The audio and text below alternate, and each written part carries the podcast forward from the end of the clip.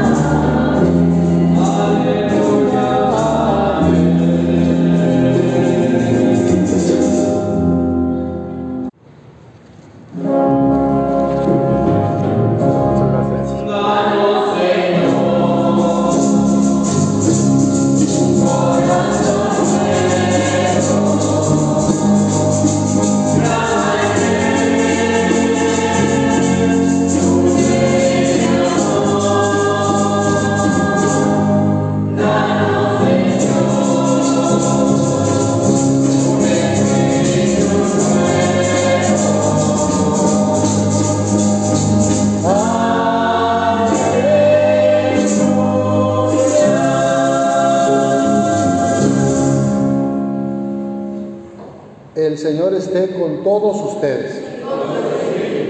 Lectura del Santo Evangelio según San Mateo. En aquel tiempo se reunieron los fariseos para ver la manera de hacer caer a Jesús con preguntas insidiosas en algo que pudieran acusarlo. Le enviaron pues a algunos de sus secuaces junto con algunos del partido de Herodes para que le dijeran, Maestro, sabemos que eres sincero y enseñas con verdad el camino de Dios y que nada te arredra porque no buscas el favor de nadie. Dinos pues, ¿qué piensas?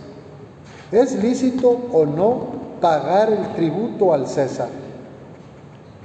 Conociendo Jesús la malicia de sus intenciones, les contestó, Hipócritas, ¿por qué tratan de sorprenderme?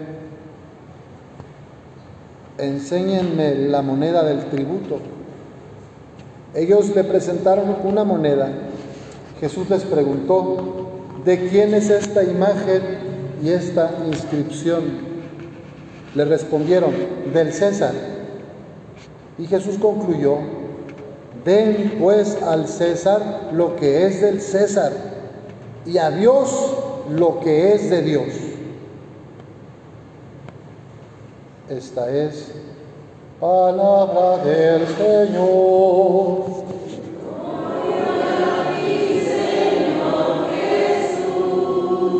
Pueden sentarse.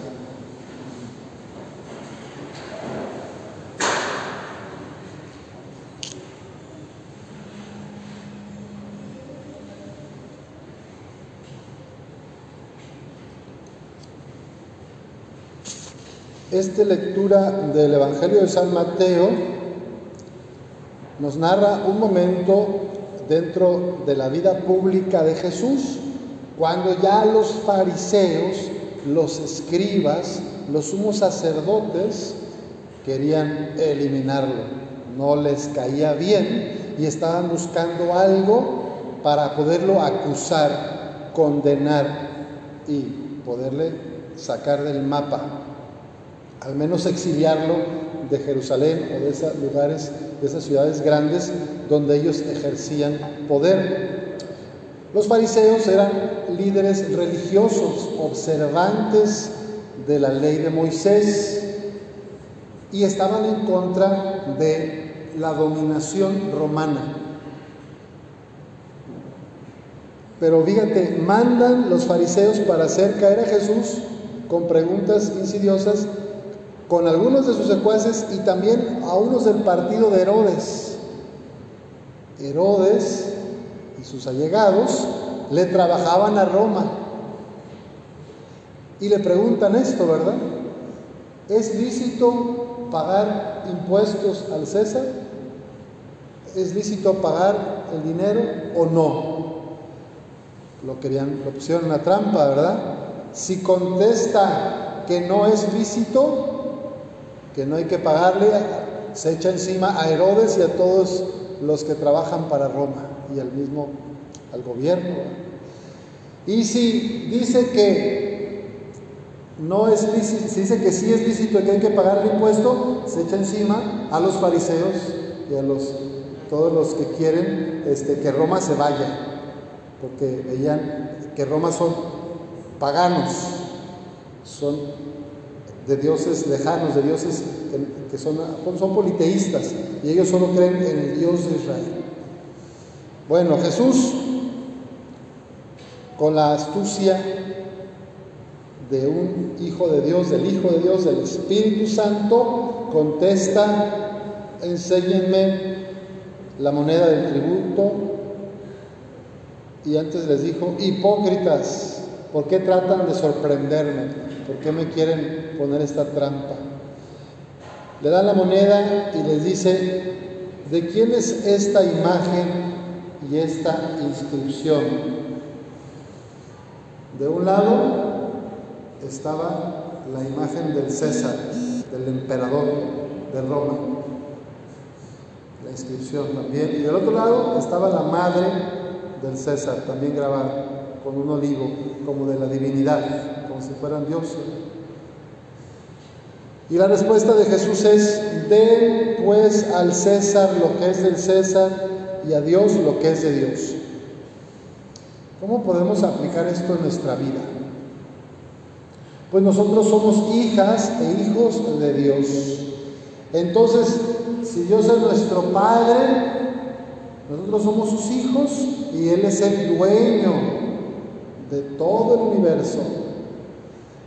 El César, los reyes de la tierra, los gobernantes del mundo, los presidentes de este tiempo, no son Dios. Aunque tristemente hay personas en el mundo que son capaces de dar la vida por un líder político, como si fuera un Dios. ¿eh? Pierden muchas horas de su día, mucho tiempo para, para ganar por tal o cual partido, por tal o cual propuesta política en otros países y en el nuestro.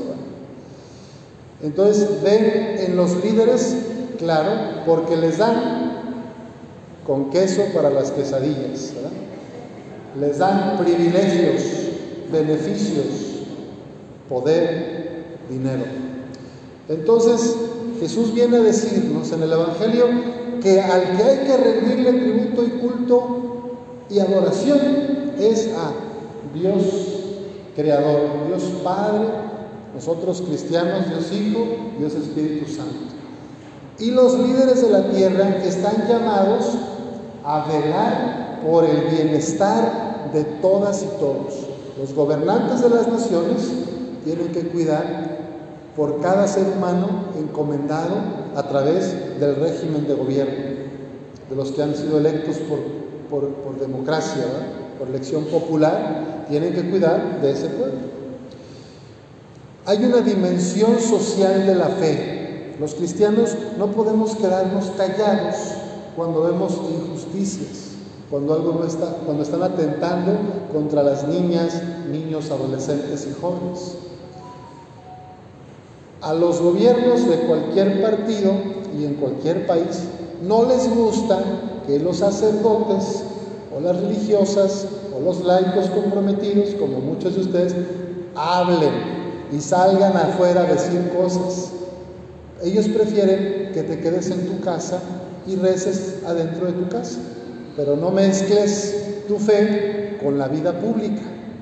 Es más, ¿Por qué? Porque ellos sienten que sus intereses son cuestionados. Entonces, hay que pedir al Espíritu Santo la sabiduría para poder valorar y agradecer lo bueno que hacen nuestros gobernantes, cuidando del pueblo.